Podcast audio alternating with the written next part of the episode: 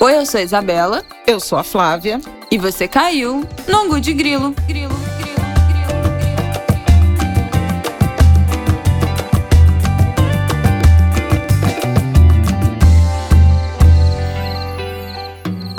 Oi, gente! Boa semana! Boa terça-feira para vocês. Mais um de Grilo no ar, episódio 104. Tudo bem, Flavel? Tudo bem, pode acreditar? Episódio 104. Passada, e... chocada. Outubro chegando, gente. A gente tá quase no terceiro trimestre, no quarto trimestre do ano. Olha ah. que loucura. Não, como assim? Já trimestre? Há muito tempo. Quarto né? trimestre, outubro, novembro, dezembro. A gente está terminando o ah, terceiro trimestre. Ah, é de novembro, eu já tava.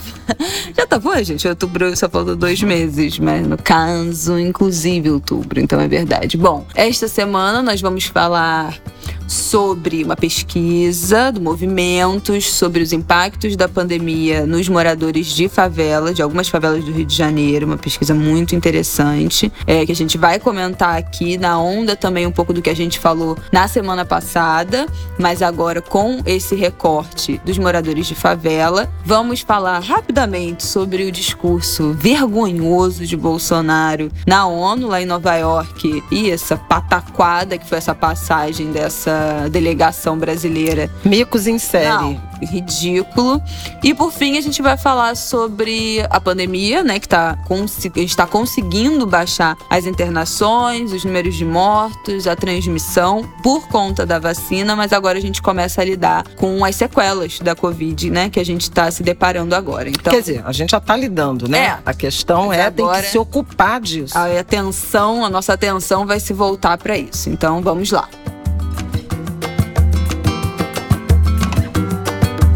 Bom, a gente vai começar pelo quê, querida? Um, pela pesquisa? É, pela pesquisa. Então, pode dar a letra. Bom, Movimentos é uma articulação que envolve SESEC, com Julita Lengruber, Silvia Ramos, pesquisadoras históricas da área de segurança pública, e coletivos, né, grupos de jovens, moradores de favela, mídia ativistas, ativistas, representantes de organizações da sociedade civil, que se articularam para pensar, à luz dos moradores de favela, do protagonismo do território, a questão da guerra às drogas. Eles têm produzido debates, estudos, encontros, reflexões, também pesquisas. Ou no início desse ano foi divulgado a primeira leva de estudos sobre custo da guerra às drogas, né? Quanto esse dinheiro serviria para melhorar condições de vida, de acesso à educação, mercado de trabalho, saneamento. Acho até que a gente falou sobre isso aqui no Angu de Grilo quando da divulgação. Mas durante a pandemia, esse grupo se articulou e organizou uma pesquisa nas comunidades do Complexo do Alemão, do Conjunto de Favelas da Maré e da Cidade de Deus, avaliando aí perfil socioeconômico, impactos econômicos na saúde, na política pública e na questão da presença do Estado e, e segurança pública. E essa pesquisa está sendo divulgada nesta semana e achei que valia muito a pena a gente conversar sobre ela. O nome da pesquisa é Coronavírus nas Favelas, a Desigualdade e o Racismo Sem Máscaras, tá? Uma pesquisa inédita. Vou falar de algumas alguns, Posso, de, alguns, de é, algumas conclusões? Ah, então alguns tá. dados para a gente comentar. Lendo aqui, acho que tem uns que. Dois, particularmente, que me chamaram muita atenção. 83% dos entrevistados responderam ter ouvido tiros de suas casas durante a pandemia. É, atrelado a isso, 69% disseram já ter presenciado ou tomado conhecimento de operações policiais na favela em que vivem. Bom, não dá para falar disso sem lembrar do episódio que a gente falou aqui da DPF das favelas que suspendia todas as operações policiais durante a pandemia, né? Depois da morte do João Pedro, é, um adolescente menino de 14 anos, aqui em Maio de 2020. Logo no início da pandemia, o STF veio com essa decisão para suspender essas operações policiais, que a gente sabe que, enfim, né, foi descumprida inúmeras vezes, a gente já até tratou aqui. E outra coisa que eu acho que vale a gente comentar, que, olha só, 47% das pessoas que responderam a pesquisa declararam ter sofrido algum episódio de racismo ou discriminação na vida. Desses, 16% dos que responderam informaram que sofreram racismo durante durante a pandemia. Desses que sofreram racismo durante a pandemia, 63% desenvolveram algum nível de depressão. Esse e 93% dado... né, das vítimas de racismo são negras. Isso. Então, é, mais uma vez, é importante a gente falar de saúde mental sem esquecer o componente racial e social e de gênero, óbvio. Mas como não dá para essas coisas andarem separadas, não dá pra gente falar puramente de, de saúde mental e de acesso né, a estratégias de tratamento de saúde mental sem incluir uma luta de classes, uma luta racial e de gênero dentro desses debates. É, eu acho interessante também lembrar que recentemente aquela pesquisa da Maré sobre saúde mental também já chamava atenção para isso, né? Quanto a violência afeta, adoece a saúde mental e algumas condições, desemprego, ser negro, eventualmente ser pai e mãe, tudo isso afeta saúde mental e percepção de violência. Na pesquisa que foi feita pela Redes da Maré, uma grande, aliás, deu num livro importante chamado Construindo Pontes, a gente viu que 75% dos moradores entrevistados lá na Maré, uma amostra bem significativa, apontaram a violência como o principal problema da comunidade e há sempre esse temor das operações policiais. Eu também queria chamar atenção para questões específicas, né, de mercado de trabalho e das condições de vida, né? Por exemplo, uma questão que a gente sempre fala e comenta e que foi confirmada aqui na pesquisa é, do Movimentos é a questão do adensamento. A média de como de pessoas por cômodo em casas de favela é de pelo menos três pessoas e isso é algo que dificulta o isolamento social e aumenta o risco de contágio. Mais da metade disseram que não conseguiram fazer isolamento social é, durante a pandemia, principalmente pela necessidade de sair para trabalhar. 54% disseram que não conseguiram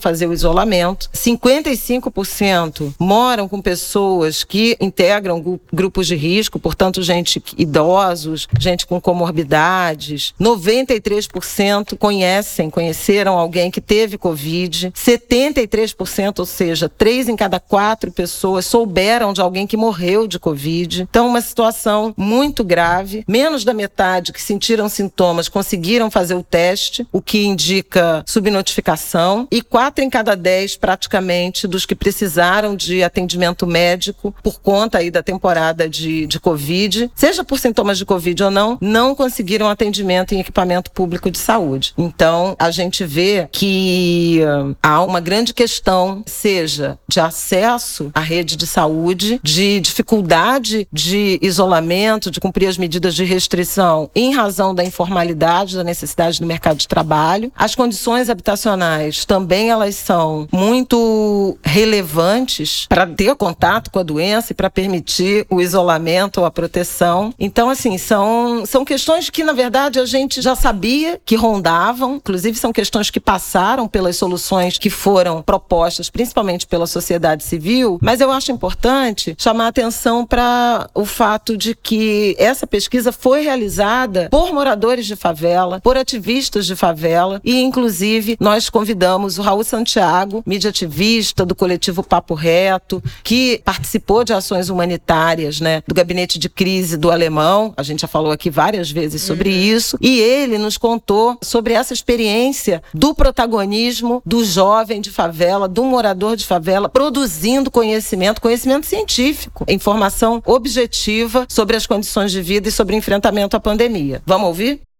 Já no início da pandemia, quando em 2020 isso começa a se proliferar pelo Rio de Janeiro, pelo Brasil, a gente já sabia por conta da estrutura, por conta da luta, por conta da caminhada, que as favelas e as periferias sofreriam um impacto muito maior no campo do descaso diante do cuidado, né, das escolhas de quem cuidar. A gente sabe que na estrutura desse país a gente sempre fica por último quando lembrado, né, muitas vezes na maioria esquecidas e esquecidos e a gente queria construir um relatório, construir um dado, né, mostrar todo esse processo que a gente já estava prevendo. Então a gente começou a trabalhar em parceria com o Centro de Estudos de Segurança Segurança e Cidadania, o SESEC, e construímos essa pesquisa é, a partir dessas três favelas, a partir das pessoas que vivem nessas favelas e que não só são ativistas de, de, de muitos anos, né, mas que são linha de frente humanitária nesse período pandêmico. Então, essa é uma das grandes forças também dessa pesquisa. Além dos resultados, além dos dados, além do relatório, ela é construída pelas pessoas pessoas que estão no dia a dia da luta, enfrentando essa questão humanitária e uma série de outras situações consequência da desigualdade do racismo. Então, conheçam, leiam essa pesquisa, vejam esses dados gritantes e tragam sempre com si é, a reflexão de que não é só uma pesquisa sobre favela, mas feita, construída a partir das pessoas que são da favela, né? A pesquisa foi feita nesse cenário por quem vive ele. Então, é uma inovação, a gente assumindo a ponta, a gente assumindo o protagonismo, nós por nós na prática, na ciência, no dado, provando, questionando e mostrando para o mundo que a desigualdade do, da realidade da pandemia, né? Ela é sem máscaras no campo da desigualdade do racismo. Por isso esse nome, Coronavírus nas favelas, a desigualdade e o racismo sem máscara. Uma pesquisa com essa profundidade só poderia ser feita justamente por quem está vivendo o dia a dia disso tudo. É muito importante a gente ouvir o Raul falar sobre isso, né? A importância de ter moradores de favela na linha de frente dessa pesquisa, porque são as pessoas de fato que vão saber o que perguntar também, que entendem essa realidade, que entendem esse recorte que estamos vivendo, todos, claro, mas cada um com a sua particularidade. E é muito importante que haja esse envolvimento e que a gente consiga fazer essa pesquisa. Vamos lembrar que a gente está carente de, de pesquisa e de dados científicos porque a gente não teve o censo até agora, né? O censo que era pra gente ter tido os resultados já em 2020, a gente já falou aqui que teve uma série de cortes, né, orçamentários que inviabilizaram o censo. Depois a pandemia, com a necessidade dos recenseadores, é recenseadores. irem dentro da, das casas. Isso também ficou inviável e inseguro, né, por conta da pandemia, então foi adiado. E sabe Deus, gente, o quando é que vai ser? E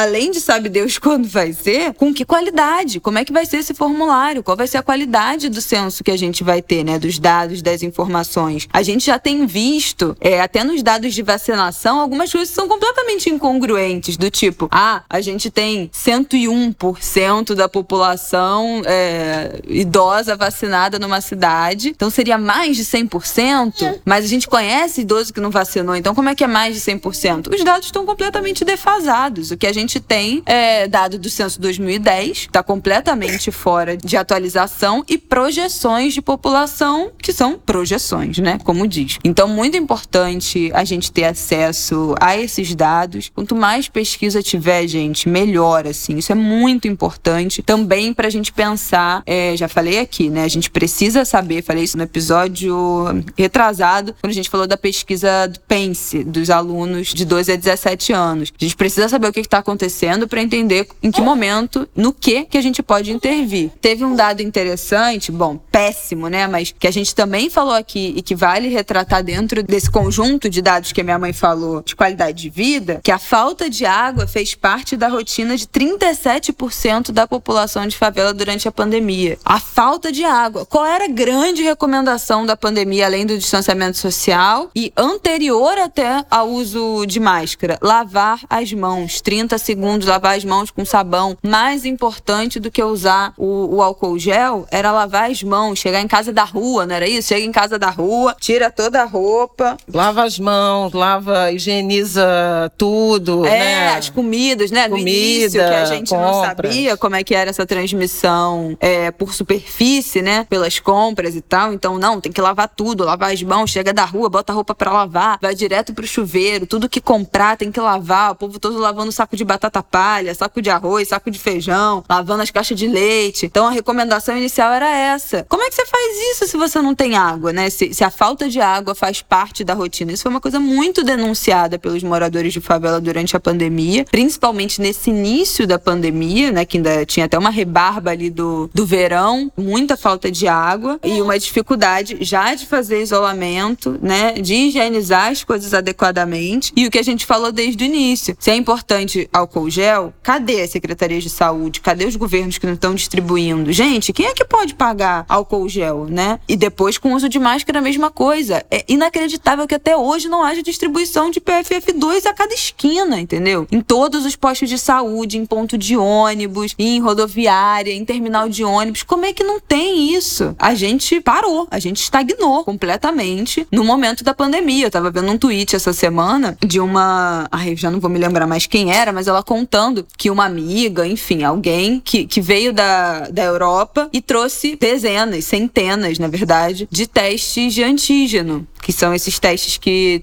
as farmácias têm feito aqui agora, né? Que você enfia o cotonetezinho no nariz, passa, bota num reagente, bota numa plaquinha. É um teste rápido, mais seguro do que o de sangue. O teste de sangue tem uma chance de, de falso negativo imensa. Esse não, ele tem uma sensibilidade grande para os anticorpos. Então, se você está infectado e o seu corpo começou a produzir anticorpos, vai pegar nesse teste. E é o teste que na Europa, pelo menos, os governos estão distribuindo gratuitamente. Você pega, porque qualquer lugar você precisa apresentar é, esse teste. Você mesmo faz em casa, as pessoas têm dezenas em casa, você enfia no nariz, faz. As escolas, quem tá. As crianças estão frequentando escola, as famílias têm que fazer esse teste a cada três dias. Isso faz parte da rotina. Na Alemanha, a gente sabe porque minha tia, né, veio, Paulinha, não sei o que, aquela história toda que vocês já sabem, eles trouxeram 500 testes, porque lá vende em qualquer farmácia. E cada um custa 80 centavos de euro. Com um euro a 6 reais, isso não seria nem 6 reais cada um. E a gente tá vendo as farmácias cobrando 150, 120, 200 reais por esse teste. Um teste que a gente deveria estar sendo distribuído gratuitamente pelo governo pra gente diminuir ainda mais a nossa chance de transmissão, né? Se todo mundo tivesse esse teste em casa, qualquer encontro, antes de qualquer evento, eventualmente uma festa, um encontro de amigos, a gente faria casualmente esse teste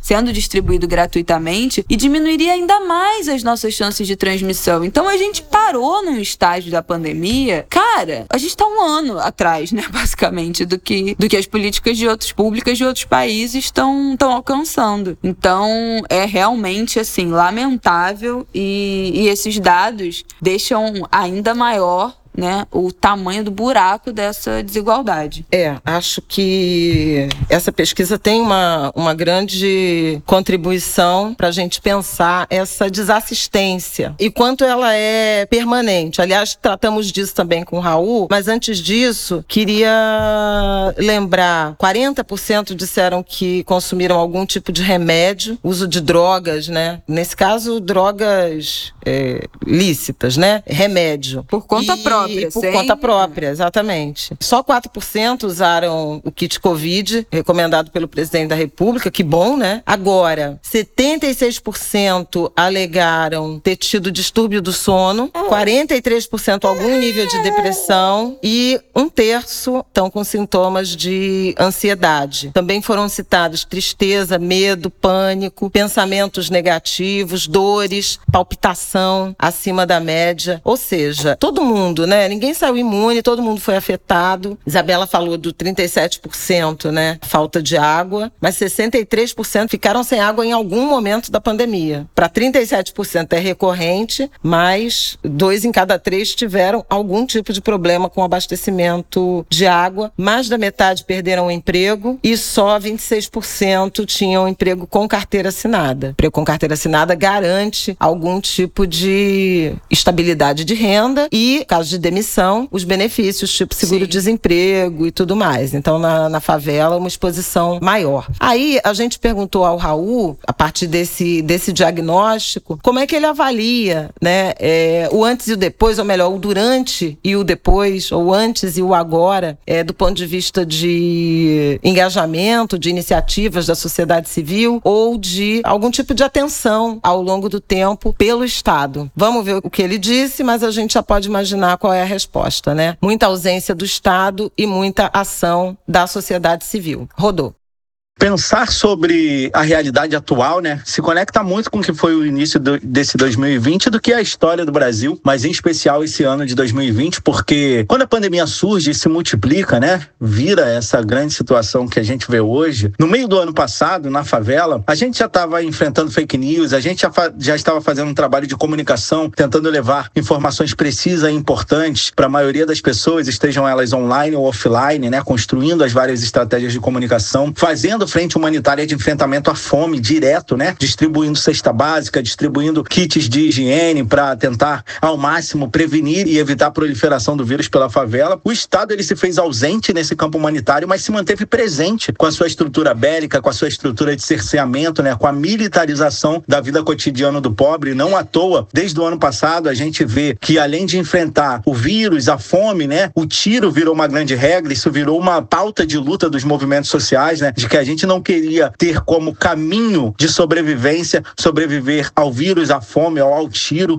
de tão grave que foi a situação. Ainda por volta de abril, maio, no Complexo do Alemão, né, a gente teve uma chacina em 2020. Isso tudo já com pandemia, já com essas frentes humanitárias, já com uma desigualdade crescente em velocidade muito rápida. Infelizmente, a realidade do que a gente vê hoje é a continuidade disso. E tem um agravante, né? A fome ela ainda continua, o desemprego ele segue crescente, a militarização da vida cotidiana ela segue presente, a violência das estruturas do poder público segue perseguindo a população negra, periférica, favelada, indígena, e a gente vê isso reforçado, né? Principalmente no discurso de governantes a nível federal, a nível estadual, né? A gente vem acompanhando o que o presidente tem feito de contradiscurso, né? Ou de disseminação de fake news, de incentivo à violência, de desrespeito, de incentivo ao não cuidado, né? Um discurso ali que incentiva mais violência, menos cuidado entre as pessoas e acaba que as favelas e as periferias, a juventude negra, as pessoas negras acabam sendo alvo central desse discurso. Então eu vejo nesse 2021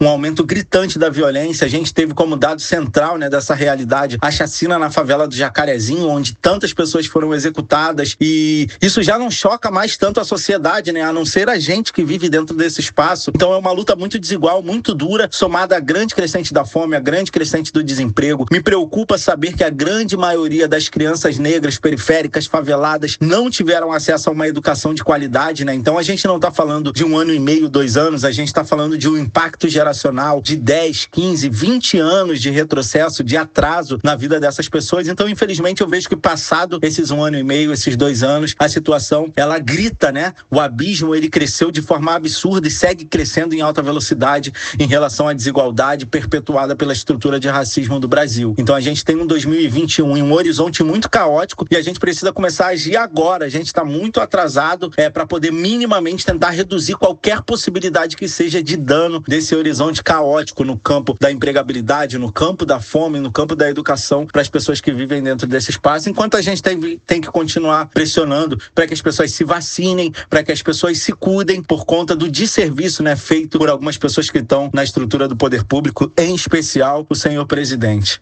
Bom, esse áudio é mais do mesmo, né, que a gente já tratou aqui, né, agora com, com o Raul em primeira pessoa falando, mas foi o que a gente disse, a DPF das favelas foi descumprida, a gente falou aqui muito é, como a gente virou essa cultura da sociedade civil ter que resolver tudo, né? O governo não distribui máscara, o governo não testa, deixa teste vencer, não distribui cesta básica, não faz um programa de distribuição de renda decente, o Bolsonaro tem a pachorra de me dizer na ONU que distribuiu 800 dólares. Ele só faltou dizer, esse desgraçado, que foram 800 dólares em um ano e meio de pandemia. Não foi um por mês, que dá a entender que o quê? Brasil deu 800 dólares por mês, né? Não, amores. Não. É somado, arredondado para cima que ele falou tá? Então, assim, é, olha, é uma vergonha isso. Enquanto isso, a quantidade de vaquinha que a gente viu, inclusive no início da pandemia, né? Quando existia uma tentativa de que se respeitasse o isolamento, fazer com que as pessoas ficassem em casa. Não, vaquinha, vamos distribuir cesta, vamos distribuir máscara, álcool gel, produto de higiene, nananana. Cara, isso é insustentável. Isso é insustentável porque quem tinha dinheiro para doação no início da pandemia, depois passou a não ter, né, para doar. Então as doações caíram muito. A gente gente chegou a falar isso aqui no Angu, insustentável porque não tem como a população sustentar 150 ou 100 milhões de pessoas que precisaram de ajuda financeira, ou enfim, né, a quantidade de gente que ficou em situação de vulnerabilidade porque não tinha como trabalhar, não podia trabalhar ou não queria trabalhar. Então é inviável a gente delegar essa responsabilidade para a população quando isso é responsabilidade dos governos, né? Então, mais do mesmo, né? Mais do mesmo mesmo a política chegando com a bala, né? Chegando com a operação, chegando com a morte, chegando com o descaso e os moradores e a sociedade civil, os agregados, tentando como podem segurar as pontas e, obviamente, não conseguindo. Teve um dado aqui que me chamou muita atenção, que eu acho que vale para a gente fechar esse bloco, que é pessoas sem escolaridade têm taxas dentro né, dessa pesquisa, tem taxa de mortalidade três vezes maior do que pessoas com nível superior. Então, de 71% para 22%. E dentro das favelas analisadas, só 16% dos participantes dizem ter ensino superior. Então, a gente vê o tamanho da desigualdade, né? Quanto menos escolaridade, menos acesso a algum salário, emprego que seja ou formal ou informal, autônomo, mas bem pago, né, com mais estabilidade financeira. E por isso menos condições de ficar sem trabalhar, né, de se proteger, de fazer o distanciamento, de ficar em casa por não ter condições de se bancar. E menos condições de comprar a proteção adequada, o álcool gel adequado, ter a água adequada, ter a máscara adequada.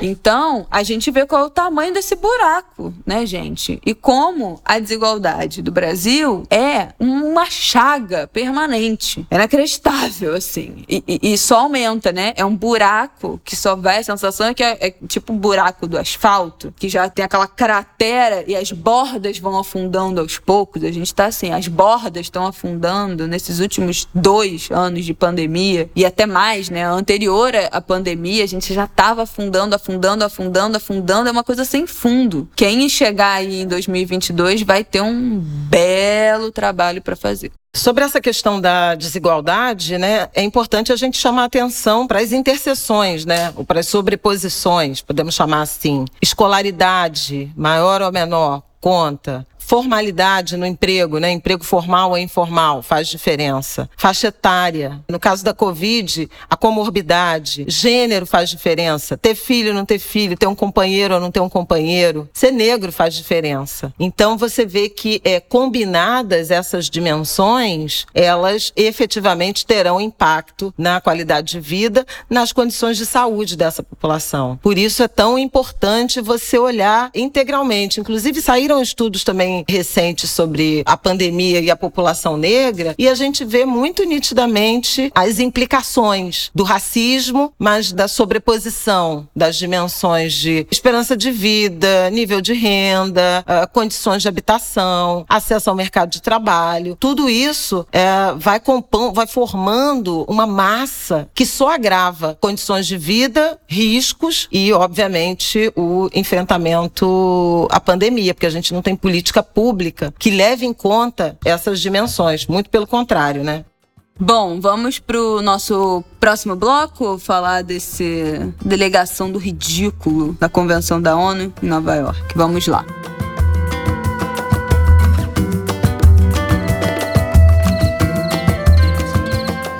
Olha, gente, cristãos afegãos. Eu vou começar com isso, porque eu tô até agora. É realmente, é uma vergonha, é uma vergonha internacional esse homem. Chega na ONU para me discursar falando que o Brasil. Bom, entre 200 mil absurdos que ele já falou, inclusive isso, né, dos 800 dólares de distribuição, né, de renda na pandemia, o cara me chega a falar: o Brasil tem grande tradição de receber refugiados, estamos abertos a receber os cristãos afegãos. Eu falei: o quê? Bom, cristãos afegãos, três pessoas pessoas, né? Basicamente. Três pessoas. Acho que todo mundo aqui sabe, vocês que ouvem o Afeganistão é de população muçulmana, islâmicos. Então, assim, o que, que tem a ver cristãos afegãos? E ele fala cristãos afegãos, mulheres, crianças e juízes, gente. Gente, o homem vira e fala juízes. Ninguém entendeu nada. E depois, no discurso oficial que saiu no site do Planalto, era jovens, não era juízes. Por que, que esse homem falou juízes? O que, que é isso? Que obsessão é essa?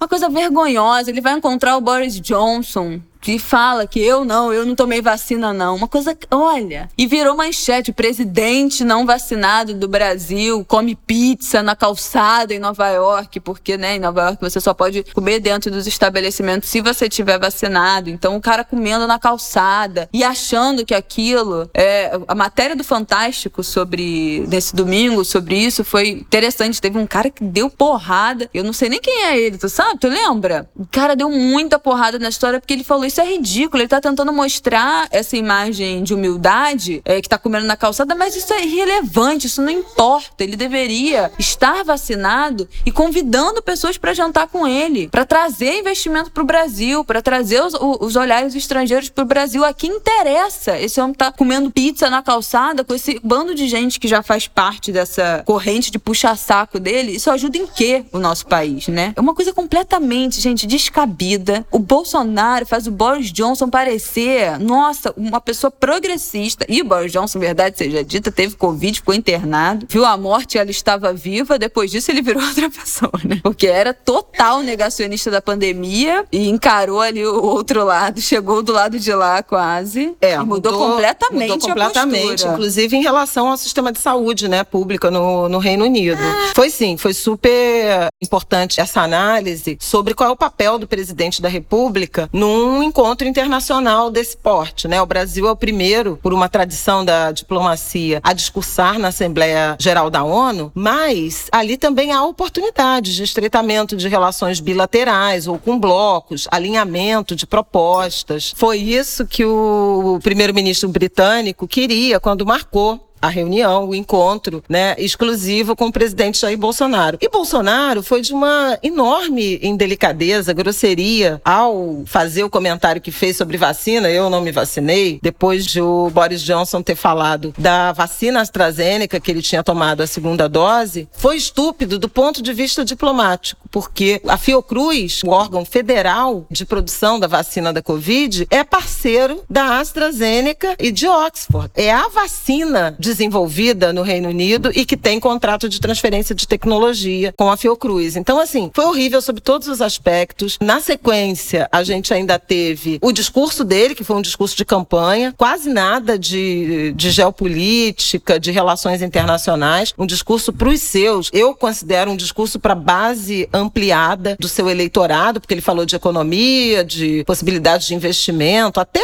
o leilão de privatização de concessão da SEDAI, eh, aqui do Rio de Janeiro, a Companhia de, de Água e Esgoto do Rio de Janeiro foi citado, mas ele falou dessa agenda é, cristã, religiosa, se apresentou como um homem de Deus, é, em defesa da família tradicional, como fundamento civilizatório, quer dizer, uma coisa homofóbica. Mentiu sobre meio ambiente, sobre política ambiental do Brasil, falou desse medo, né, dessa perseguição às esquerdas, que o Brasil estava à beira do socialismo e ele livrou o Brasil. Uma série de delírios que alcançam aí os grupos, né, o grupo ampliado do eleitorado de 2018, que ele perdeu muito por conta da crise da economia e da crise da pandemia. Agora, além disso, o ministro da Saúde foi diagnosticado com Covid quando voltaria para o Brasil e está cumprindo quarentena nos Estados Unidos, em Nova York. Ah, Com o nosso dinheiro no hotel. Mas ele já saiu, ele saiu do hotel, ah, do hotel um caríssimo. Ele saiu do hotel caríssimo, que era mais de mil dólares a diária. Um diplomata já tinha sido diagnosticado. Na volta, o deputado Eduardo Bolsonaro, filho do presidente, também confirmou o diagnóstico. E no fim de semana, o presidente da Caixa, Pedro Guimarães, que inclusive estava ali no grupo da pizzaria, né, na calçada, sem máscara. Então, assim, um vexame do ponto de vista sanitário. No discurso, o Bolsonaro falou contra o passaporte vacinal. Nossa, uma gente, estratégia, né, um modelo que está sendo adotado por vários países, inclusive pelos Estados Unidos, é, alguns estados e prefeituras no Rio, por muitos países. Foi alvo de piada dos humoristas é, americanos, do prefeito de Nova York, Bill de Blasio. Foi assim, falou de tratamento precoce, criticando uh, países e imprensa, falou mal da imprensa, Ai. países e imprensa que são contra o tratamento precoce, que ele tomou. Então, assim, retomou um discurso, uma narrativa completamente já ultrapassada do ponto de vista da ciência,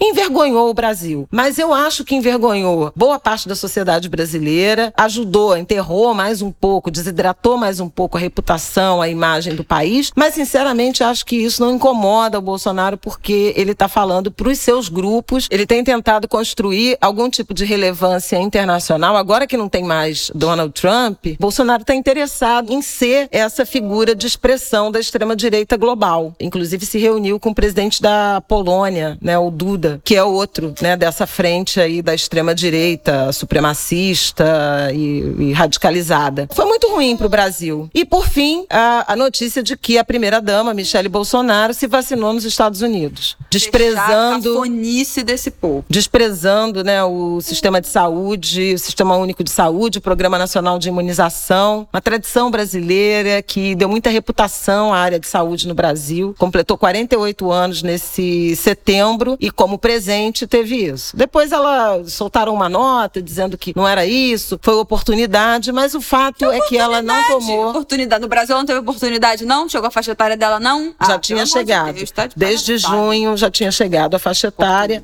Agora, em que pese o fato de ela ter tomado, ela, ela de, de fato desprezou e humilhou o setor de saúde no Brasil. Ninguém sabe exatamente qual foi a motivação que a fez tomar a vacina nos Estados Unidos, mas há uma, uma especulação sobre o passaporte vacinal e ela querer circular, entrar em lojas e tal, e algumas lojas exigem o passaporte vacinal, então ela pode ter se submetido à exigência de lá por questões, por exemplo, de consumo, ah. de frequência é, a ambientes. Mas eu queria trazer aqui uma hipótese que falei no, no Jornal das 10, porque muitas mulheres brasileiras, eu não diria que é o caso da primeira-dama, porque ela é uma mulher esclarecida e que poderia ter sim autonomia, mas há casos de companheiros cônjuges machistas, negacionistas, autoritários que tentam impor essa vontade às suas companheiras, aos seus filhos, às suas famílias e há mulheres que vivem em situação de opressão, não digo somente em relação à vacinação, mas em relação mesmo ao próprio corpo. Tem a agenda do aborto, tem a agenda do mercado de trabalho, tem o incômodo em relação à autonomia, a um protagonismo feminino. Essa dimensão da opressão masculina que alcança, que atua também na família, eu acho que ela precisa ser considerada também no que diz respeito às questões de saúde. Volto a dizer, não acho que seja o caso, ou se for, também não justifica o que Michele Bolsonaro fez. Mas acho que a gente precisa se ocupar também desse nível de opressão que alcança mulheres mundo afora e no Brasil também. Gente, isso tem acontecido com os adolescentes, tá? Muitos pais, não vou dizer muitos, porque não é um, uma quantidade expressiva que até agora a gente saiba que está afetando a vacinação dos adolescentes, mas no Twitter já tem alguns relatos, principalmente de professores, de alunos que queriam vacinar, mas os pais são negacionistas e, e não deixaram vacinar adolescente, que é gravíssimo, né? Porque, enfim, parece que no SUS, a partir de 12 anos, você pode ir sozinho e se vacinar, né? Sendo ainda assim menor de idade, você tem direito a se vacinar sem a presença dos pais, não é uma obrigatoriedade. Parece que as crianças menores de idade podem, não precisam de um acompanhante, mas a gente sabe que na realidade é muito difícil, né? Sair um adolescente de casa, virar as costas e se vacinar sem autorização, contra a proibição, né, do a vontade dos pais. Não é simples assim. E isso é um perigo, porque as aulas vão voltar, isso é um risco para os outros alunos, isso é um risco para os professores, né? Voltando a essa vida social presencial, é importante que todo mundo esteja vacinado e não que haja uma resistência dos pais de vacinarem seus filhos. É inacreditável, né? Tudo isso é inacreditável. Sobre isso, eu ainda queria acrescentar que na live da última quinta-feira, o presidente da República falou sobre isso. Inclusive que a mulher tinha se vacinado, tomou a decisão dela e ela é uma adulta de 39 anos e sabe o que faz, mas que no que diz respeito à possibilidade de vacinar a filha deles, a Laura, que tem 10 anos, que eles iriam conversar. Ou seja, é exatamente isso que a Isabela está mencionando em relação à cobertura vacinal de crianças e adolescentes no, no Brasil. Então, acho que vale essa reflexão. A família presidencial pode ser exemplar também no que diz respeito a esse debate né, do acesso à saúde. Mais um retrocesso, né? Quando a gente sabe que presidentes, autoridades, chefes de Estado têm se vacinado em público. Isso aconteceu com Joe Biden, com a Jill Biden, né, que anunciaram, eles já estão indo para a terceira dose. O próprio Donald Trump e a Melania anunciaram que se vacinaram, não divulgaram imagens, mas anunciaram que se vacinaram ainda em janeiro, quer dizer, no início da campanha né, de vacinação nos Estados Unidos, e, e o Trump, em março, fez um apelo para que seus apoiadores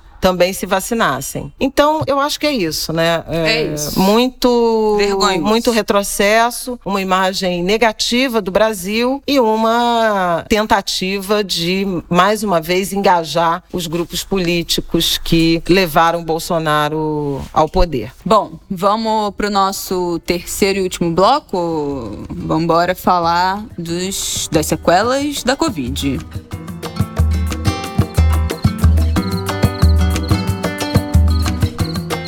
É, nesse caso, sobre sequelas, na verdade eu queria chamar atenção para dados positivos, né, que têm saído em relação ao controle da epidemia. Acho até que a gente já falou sobre isso aqui, o quanto o número de casos e de internações, principalmente internações graves em UTI, tem caído no Brasil inteiro. Na semana passada, a Fiocruz divulgou uma edição extraordinária do Boletim Observatório Covid-19 que mostrava assim uma, uma imagem inédita, né? Em nenhum estado brasileiro e em nenhuma das capitais brasileiras havia risco médio ou alto de leitos de UTI Covid. Estava em quase todos os estados, tirando o Espírito Santo e Distrito Federal, na faixa de 50, abaixo de, de 60%. A gente sabe que o, o nível médio, né, de risco médio é de 60 a 80 e acima de 80, nível crítico. Então, um dado a ser comemorado e essa expectativa de uma epidemia com sinais de que está sendo controlada, e isso tem a ver, obviamente, com um, a vacinação que já alcançou em segunda dose 40% da população brasileira. No Rio de Janeiro está até mais, na capital, 61% praticamente. E é, também o fato de que a nossa última onda de contaminação, que levou aquele número recorde de mortes em março e abril da variante Gama, ela deixou algum tipo de imunidade à população e isso ajudou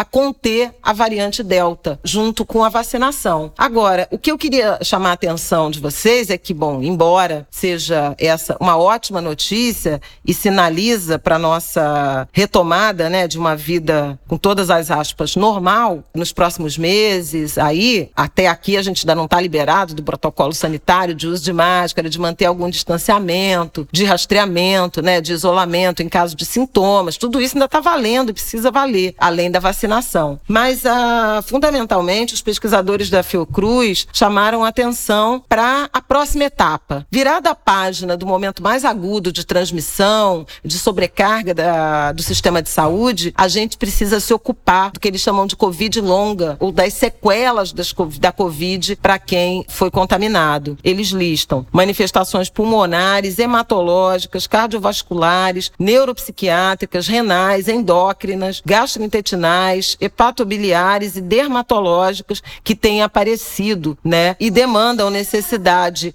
de fortalecimento da atenção primária em articulação com o atendimento especializado. E isso, é, dizem os pesquisadores da Fiocruz, esse tem sido historicamente um gargalo do Sistema Único de Saúde. A gente sabe da dificuldade de fazer exame, de receber atendimento ambulatorial, a própria questão de necessidade de cirurgias eletivas, o quanto isso é difícil, ficou mais difícil difícil na pandemia e precisa ser retomado. E aí eu vou ler aqui a série de sintomas de efeitos de longo prazo que a Fiocruz já identificou desde o início da pandemia. Então, se você teve Covid e tem alguns desses sintomas, eu acho importante saber que você vai precisar de ajuda. Está apresentando esses sintomas, eles podem estar relacionados à Covid, mesmo inclusive quem teve formas não tão agudas, né, graves da doença. Então, são sintomas do pós-Covid? Cansaço ou fadiga, dificuldade em pensar, em se concentrar, às vezes referida como confusão mental, dor de cabeça, perda de olfato ou paladar de longo prazo, isso acontece, vertigem a ficar em pé, coração acelerado, também conhecido como palpitações cardíacas, dor no peito, dificuldade respiratória ou falta de ar, tosse, dor nas articulações ou dor, dores musculares, depressão e ansiedade, febre e sintomas que pioram a após atividades físicas ou mentais. Então, se você teve Covid ou conhece alguém que teve, apresenta sintomas desse tipo, começou a reparar que está tendo esses episódios recorrentes,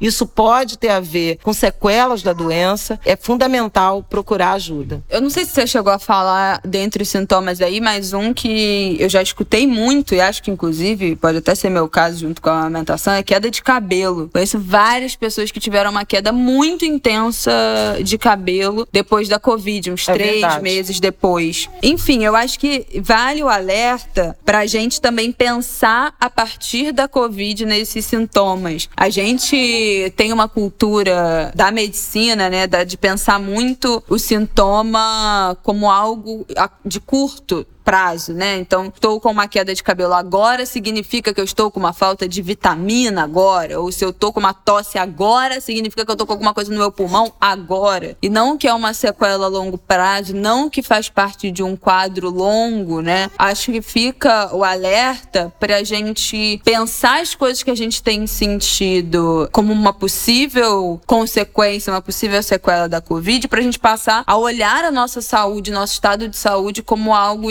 integral, né? Não, não algo muito particular, muito de curto prazo, muito sintomático, né? Porque também existem componentes emocionais, né? A Covid é uma doença fisiológica, né? uma doença do corpo, mas que pode e tem repercussões muito graves psicológicas e psíquicas e emocionais por tudo que ela causa, né? Por todos os sentimentos que envolvem essa doença e esse momento que a gente está vivendo. Então, pensar essas repercussões no nosso psicológico, no nosso mental e emocional também como parte desse grande pacote, né? Não individualizar tudo, achar que tudo são coisas pontuais e não que fazem parte desse momento e dessa doença terrível que a gente está encontrando, que a gente ainda sabe muito pouco sobre ela, né? Então, eu acho que vale aí em consultas médicas, eventualmente, né, trazer essa hipótese. Ah, mas ó, eu tive Covid, será que não é? Será que não é uma sequela? Será que não é uma repercussão? Será que não tem a ver com isso? E não só da gente, a gente está falando aqui isso como paciente, mas também pensar o nosso momento mental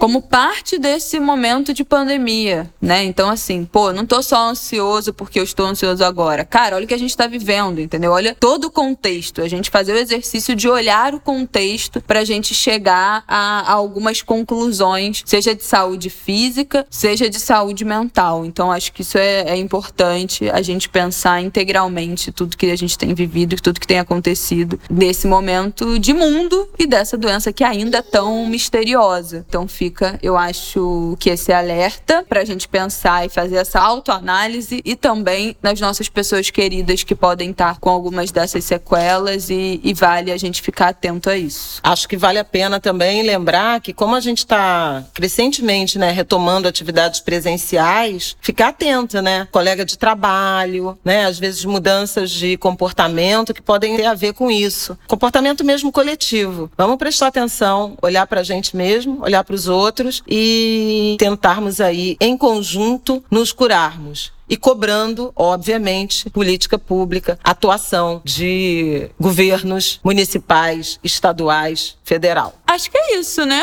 É. Xangu 104, com uma criança, olha, realmente, Cosme Damião, Herê tava, nosso Anguerê hoje estava atacado. Se você tá ouvindo barulhos ao fundo desse episódio, é ele, destruindo tudo, derrubando tudo, batendo tudo, os brinquedos, caos acontecendo, mas é sobre isso, né? Vocês gostam de participação do Martin, então hoje teve com com vontade. Bom, boa semana, minha gente. Até semana que vem. Queria só agradecer o final, as mensagens que a gente recebeu sobre o episódio da semana passada, né? Acho que foi um episódio mais reflexivo, mas que despertou essas reflexões em todos nós, nós duas aqui, né? E em vocês também. A é, gente recebeu algumas, legal. algumas mensagens da galera que tava fazendo, pensando, fazendo brainstorms aí mentais e caindo algumas fichas durante essa escuta. Adoramos ouvir vocês sempre. Então, então, muito obrigada pelo feedback. É verdade. E é primavera, né? A primavera chegou. É então, primavera, boa primavera. Te amo. Ai, olha. Musical, musical, musical. Gente, boa semana para vocês. Bom fim de semana. Terça que vem estamos aqui com mais um Angu de Grilo no ar. Até lá.